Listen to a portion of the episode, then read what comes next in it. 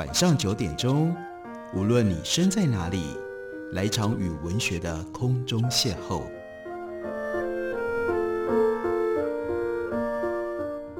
杨照谈书，邀您一同遨游文学世界，认识古今中外的经典之作。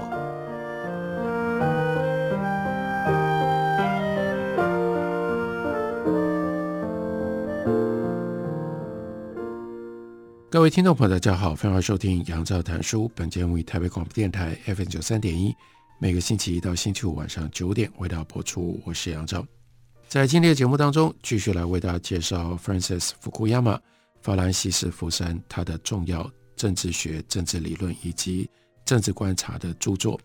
时报出版公司最近整理了法兰西斯福山他的一些重要的著作，而且呢，都出了中文翻译本的新版。我们今天要介绍的是这批书里面最新的一本，它的书名呢叫做《身份政治》。前几集在回顾福山过去的著作的时候，一再的提到他当时所进行的政治分析跟观察，并没有碰触到美国从二零一六年的变化。不过这本《身份政治》在序言当中第一句话，福山就公开明白的说，如果不是 Donald Trump。在二零一六年十一月当选总统，他不会写这本书。这本书在二零一八年出版，就是特别针对非常令人惊讶的这个政治现象。他说，跟许多美国人一样，我对于 Donald Trump 当选的结果感到非常的惊讶，也为那对于美国跟全世界的意涵深感不安。那是同年第二场结果令人意外的重大选举。那还有哪一场呢？第一场是在二零一六年六月，英国公投投票脱离欧盟。在过去一二十年，福山告诉我们，我花了很多时间思考现代政治制度的发展。如果大家有听我们过去几天的节目的话，你也就知道他的思考的来历以及他思考的重点：国家、法治、民主、可问责制，到底是用什么样方式成型？如何演化？以及是如何产生了交互的作用，还有当下现在可能会遇到的一些衰败的问题。早在 Donald Trump 胜选之前，福山就已经写到美国的制度正在衰败。我们在前面看到他所写的政治秩序的起源，他的下卷就已经集中的在探讨这个问题。国家正逐渐的被强大的利益团体所盘踞，被锁进到一个死板的架构。而无法自我更新，那对他来说，Trump 本身是衰败的产物，也是衰败的贡献者，这是循环作用。他竞选的时候承诺，作为一个 outsider 政治的圈外人，他要靠人民的授权去摇撼制度，让制度可以重新运作。他的口号是让美国再度伟大，就是要重启、重造这个制度。美国人厌倦了党派的僵局，不管是共和党或者是民主党彼此互相对峙所产生的僵局，所以渴望一个能够再次团结全国的强大的领袖，突破所谓叫做 vetocracy。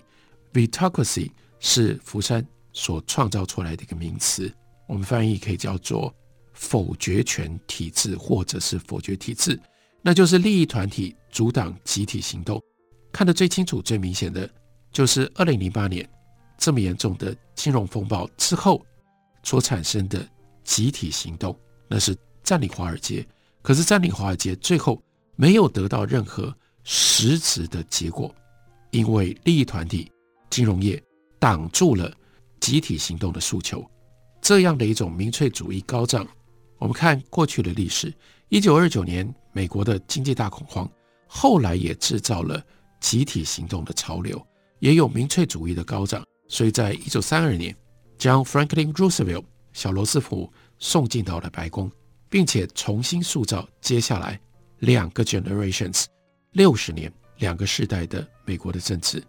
那 Donald Trump 他的问题是双重的，跟他的政策跟他的性格都有关系，尤其是在二零二零年年底，Donald Trump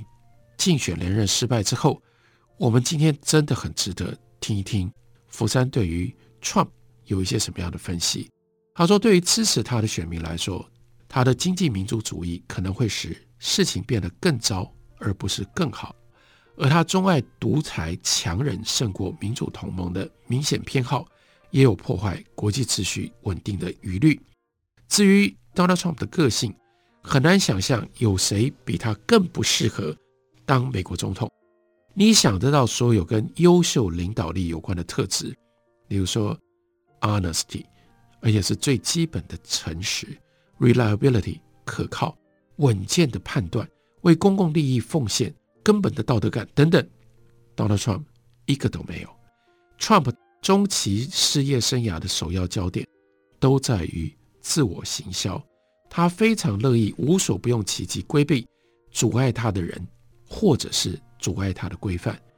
Donald Trump 代表国际政治上一个更广泛的趋势，趋向于所谓的民粹民主主义。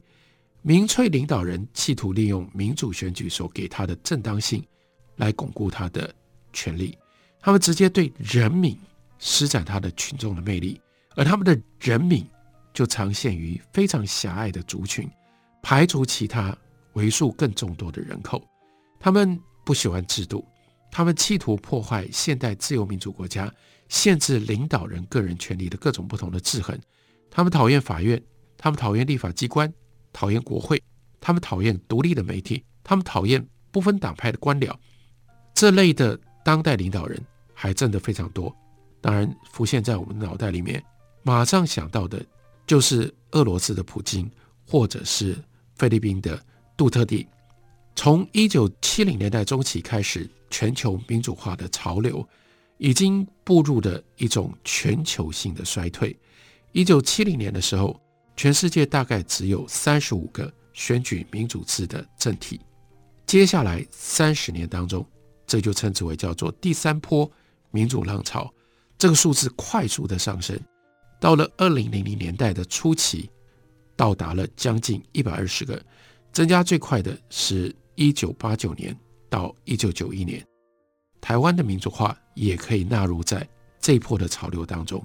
这一波潮流，东欧共产主义跟前苏联垮台，在那个区域就掀起了新的民主浪潮，可是。从二零零零年代的中期以来，趋势已经逆转了。民主政体的总数不增反减。这段时间当中，以中华人民共和国为首的独裁国家变得更有自信，同时也变得更加跋扈。例如说，突尼西亚、乌克兰，还有最近这段时间当中我们所看到的，也酿造了众多的国际新闻。缅甸。这些准民主政体难以建立可行的制度，或者是说自由民主没有办法在被美国干预占领了之后的阿富汗跟伊拉克生根发展，这都不令人意外。令人失望，但也不能说是全然惊讶的是，俄罗斯已经完全回到了独裁的老路。那如果说真的会让人惊讶的、让人意外的是什么呢？是对于民主的威胁，甚至在过去我们认为最稳固的民主国家内部出现了。例如说，匈牙利，匈牙利是东欧率先推翻共产政权的一个国家。当他加入 NATO 北约，跟后来又加入欧盟，他看似已经有了政治学家所形容的叫做 consolidated 这种自由民主的制度，那个表面上看起来非常的坚定。因此，他重回到欧洲的怀抱，但是在奥班跟青年民主主义联盟、公匈牙利公民联盟的当政底下，就转向了所谓不自由的民主。那至今产生了另外一个大意外，那就是英国脱欧公投，还有 Trump 当选美国总统。这是两大，不只是民主国家，是老牌的民主国家，是。民主国家当中的龙头，而且呢，甚至还是现代自由主义跟国际秩序的带领者跟设计者。于是，这不得不让在一九八零年代，也就是雷根跟柴契尔主政的那个年代崛起的这一位政治学者 Francis Fukuyama 感觉到高度的感慨，所以他就回顾，他说：“我在一九八九年的年中发表了《历史的终结》这一篇文章，后来再衍生出版了《历史之终结与最后一人》的那一本书。”他说：“从那个时候以来，就常常有人问我说，什么什么事件是否跟我的论点抵触了呢？因为他说历史终结，就表示市场经济跟市场经济所支撑的民主的体制已经完整的、彻底的席卷了全世界，所以大规模的在政治政体上面的历史的变动已经不会再发生。这就是为什么称之为叫做历史是终结。所以当然他会一直不断的被人家问说，哎。例如说秘鲁政变，例如说巴尔干半岛战争、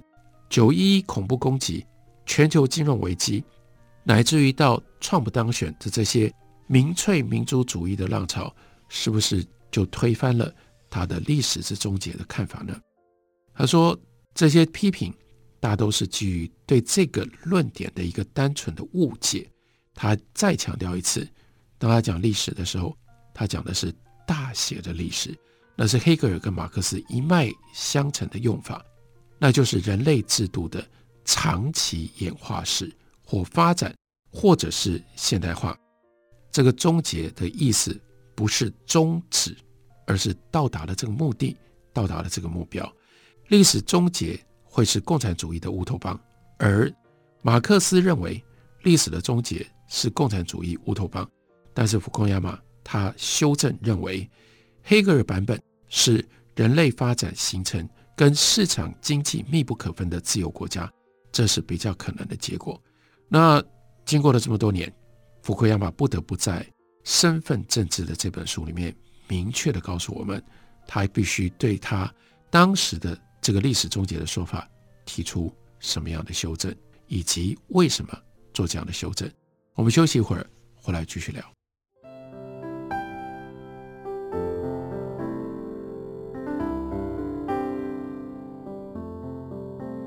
听见台北的声音，拥有颗热情的心，有爱与梦想的电台，台北广播 FM 九三点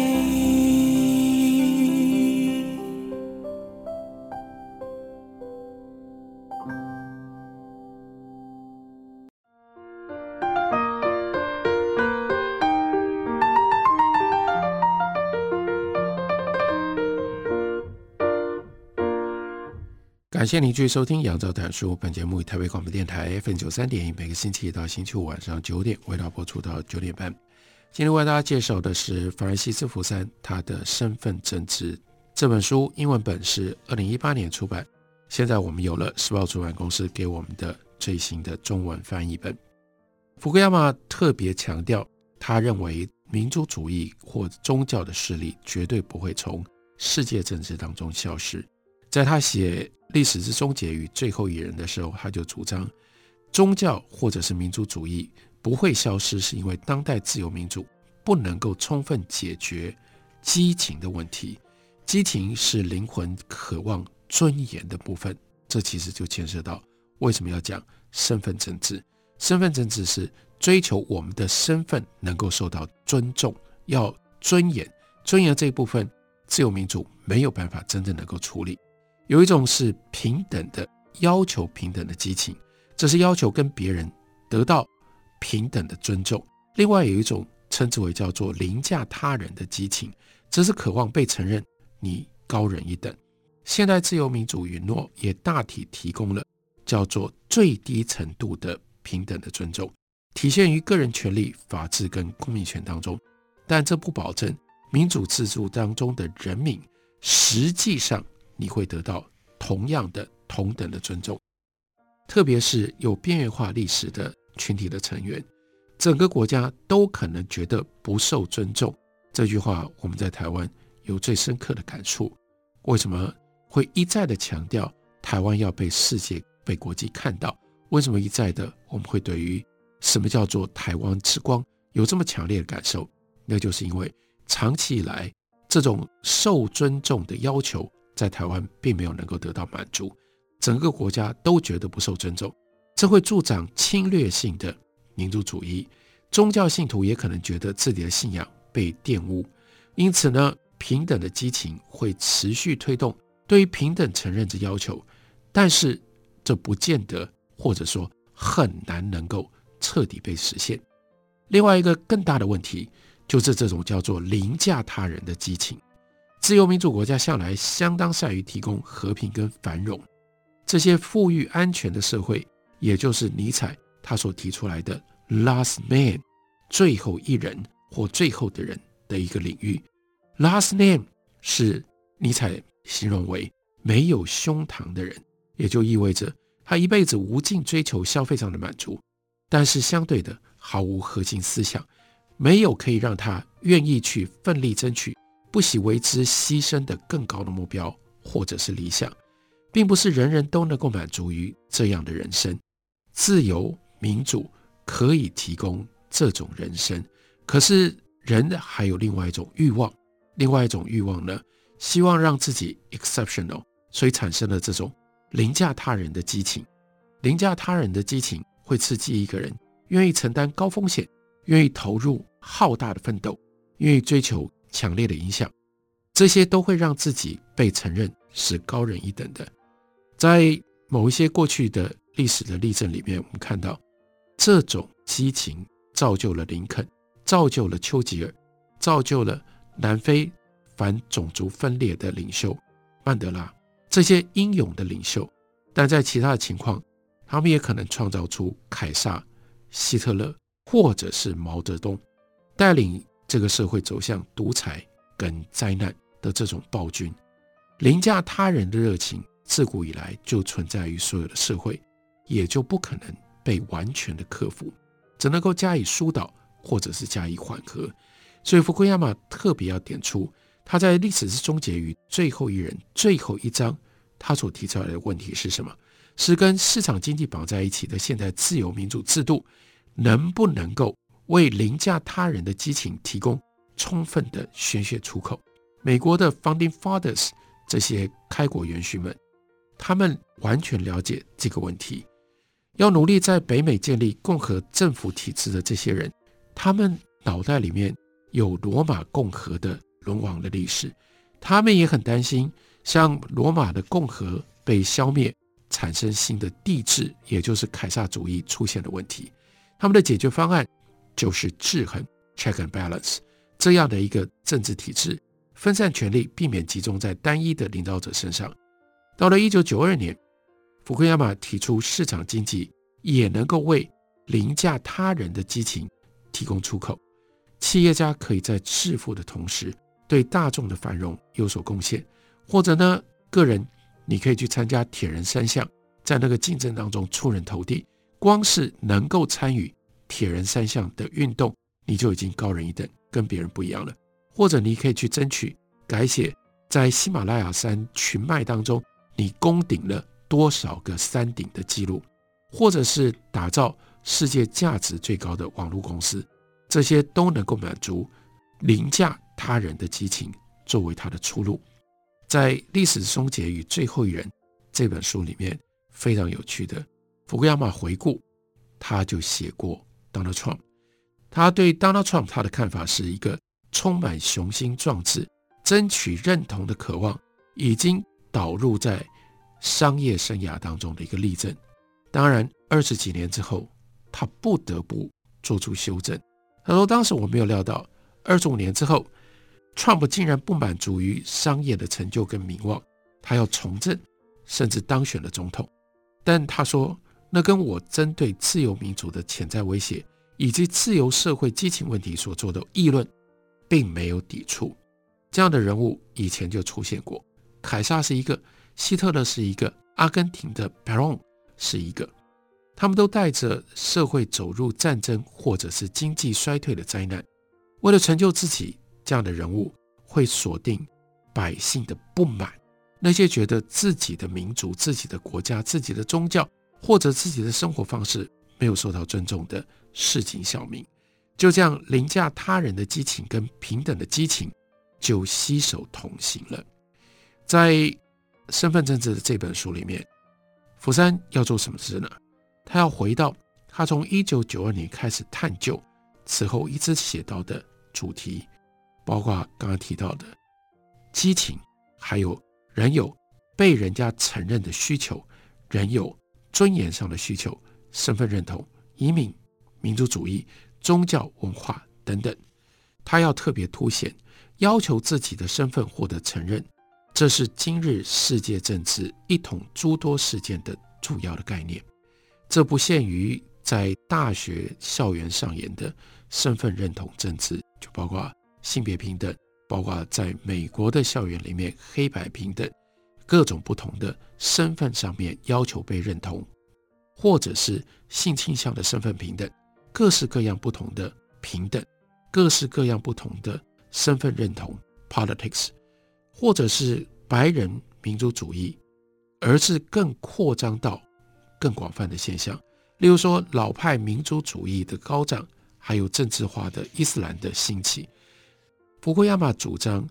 很多被误认为经济动机的因素，其实不是来自于财富，不是来自于经济，不是来自于利益，而是来自于什么？而是来自于承认的需求，所以你们就没有办法单纯的靠政治的手段可以来满足这种需求。这是我们今天如果要正式的去面对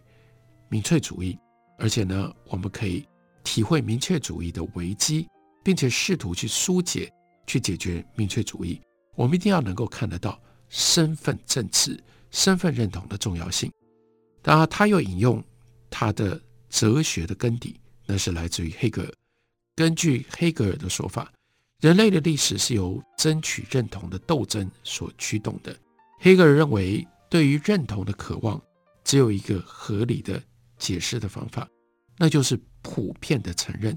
平等的承认，就是每一个人类的尊严都获得承认，或者换成用康德的语言，就是每一个人都可以得到以目的。而不是以手段而存在的自由，